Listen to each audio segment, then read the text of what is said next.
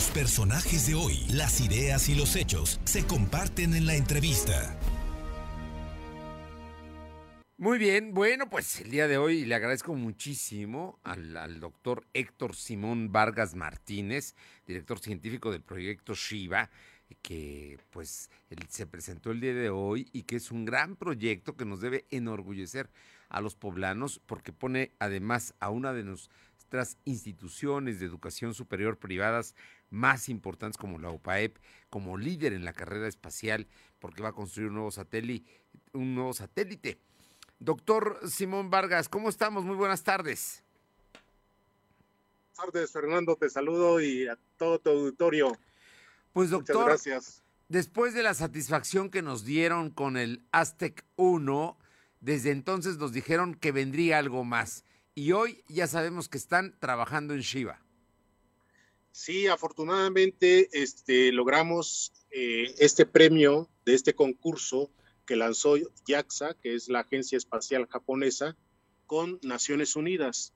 Eh, el año pasado estuvimos concursando a nivel internacional este, en todo, bueno, eh, hubieron muchos proyectos y afortunadamente fuimos los ganadores para que JAXA eh, nos lance nuestro satélite desde la Estación Espacial Internacional. Y yo creo que este, nos dieron la aceptación porque este proyecto realmente es muy relevante porque vamos a monitorear los volcanes activos de aquí de México y precisamente con la intención de prevenir a la, población más vulnerable, sobre todo en las cercanías de, estos volcanes, ¿no? Pues es muy importante. Puebla, por lo pronto, tiene uno muy, muy cercano, que es el Popocatépetl, pero activos también está el Citlaltépetl, ¿no? De, de, de los volcanes. Sí, sí, tenemos realmente 12 activos ahorita en, este, México.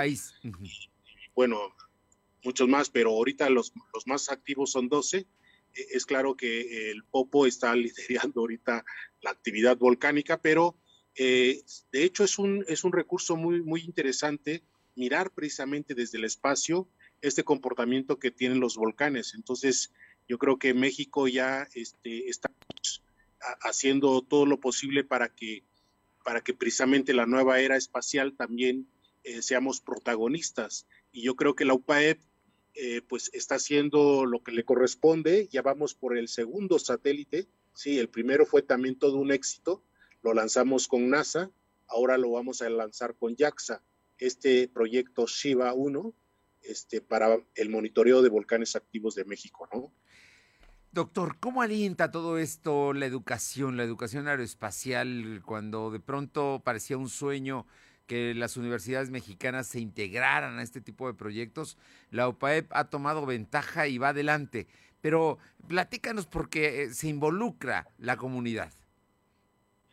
Sí, realmente yo, yo creo que este, eh, es una forma precisamente de, de observar a nuestro planeta desde otra perspectiva, eso nos da esta capacidad del espacio y, ya es una realidad ahora en estos proyectos porque la electrónica eh, se ha reducido tanto que ahora lanzamos pequeños satélites en vez de grandes satélites y con, estos recursos precisamente para observar a, nuestro, a, nuestro planeta, ¿no? Y en particular ahorita a México.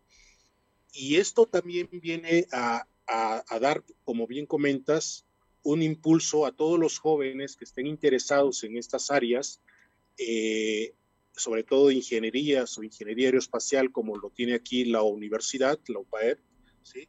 Eh, precisamente para la intención es que, hagamos estos proyectos, precisamente para devolver eh, un, poco, digamos, las soluciones hacia la sociedad, ¿no? que, que realmente es lo que eh, amerita y, es lo que estamos haciendo con, estos jóvenes, que principalmente es un proyecto de, los estudiantes, eh, liderados también por los profesores o, asesorados por los profesores, ¿no?